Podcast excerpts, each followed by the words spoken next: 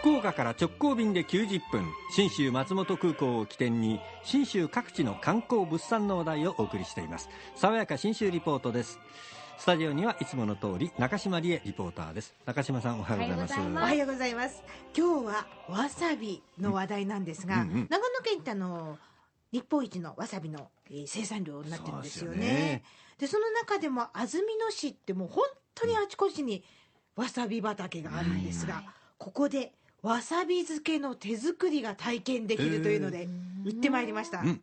場所はビレッジ安曇野というところなんですがここの支配人のワニ川進さんにいろいろ作り方を教わりました、うん。原材料ってわさびの芋。え芋ってわかります？うんわかりますね。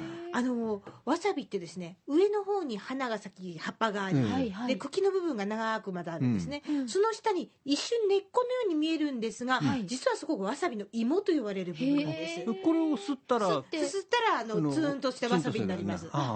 でわさびの根っていうのはこの芋からピロピロピロピロっと根っこが出るんですよね、うんうん。ですからこう私たちが根だだと思いがちなあの場所がわさびの芋と言われるところなんですよ高いもんね結構ね。高いんですよそうなんですよね。ねでこの芋とあと他の材料は酒粕、うん。塩砂糖これだけなんです、まずはこの作業から参ります。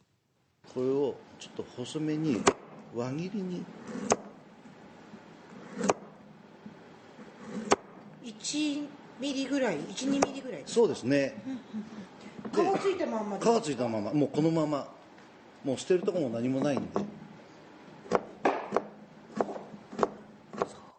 捨てるところないんですよ。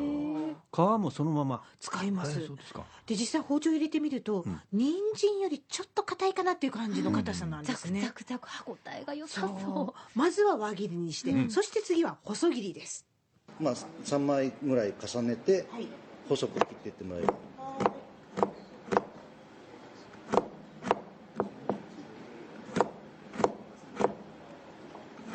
そうなんとなくですね見た目はあの、きゅうりを細切りにした時のグリーンにちょっと似てる感じにはなるんですけれども、うんうんうんまあ、この時点でわさびっぽい香りがするのかなと思ったら、うん。鼻をぐっと近づけてクンクンって嗅いでようやうん。くわさびの香りがする程度なんですよね、これ意外でした、ううん。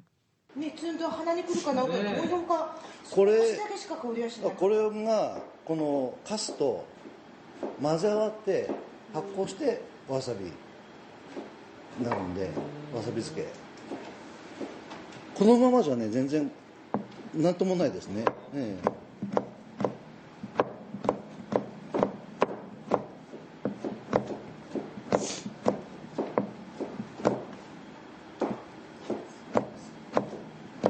へえ。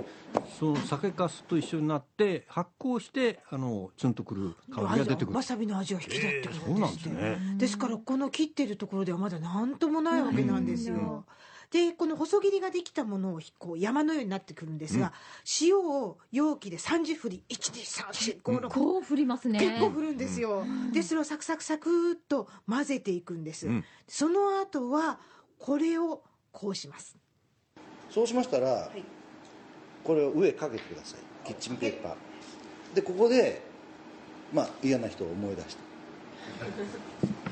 あんまり強く叩かないように。そうなんです。まるであののし棒のようなものでカンカンカンがずーっと叩くんですか、全体的にしんなりとなるような感じでずーっと叩き続けるんです。ちょっとこう恨みがましいことを思ったりすると、この野郎この野郎と。ええ誰をまあ思い浮かべたのか思いますけどね。でしんなりしてきたら今度はいよいよ先ほど用意しておった酒粕とうん。お砂糖を練ります、はい。練っていくとね少しピンク色になるんですよ、うん。この砂糖が実はわさびのピリッとした部分を引き立てるもう一つの要因なんです、うん。実際にこのわさびのお芋をこう皮でサメ側とかですりしておろす時も、ちょっとね砂糖をつけておろすとツーンとくる度合いが上がるんだそうなんですね。さあこれを全部一緒に混ぜていきましょそうしたら、うはいここのわさびはい。まな板のわさびをまた中に入れてまた練ってください。これはざっくりと。ざっくりです。混ぜすぎちゃダメとかあるんですか？いやそれはないですけど。ええ。あ愛情込めて。あここ愛情があここ愛情がいる。はい。えー最後にそのわさびを入れるわけですそうねなんです、それで全体を混ぜたら、ん。はい完成しました、でもその時点で作業は完成なんですが味は完成じゃないんです。今日まあそばまあ大体24時間はあったかいできるだけあったかいところに置いといていただいてこの辺の人はこたつの中に入れるとか、うん、でそのぐらいいですでえーまあに1日明日の夕方ぐらいには食べられるようになると思いますそんな早いもんですね、早い、うん、で冷蔵庫に入れていただいて大体まあ1か月ぐらいは持つかなと。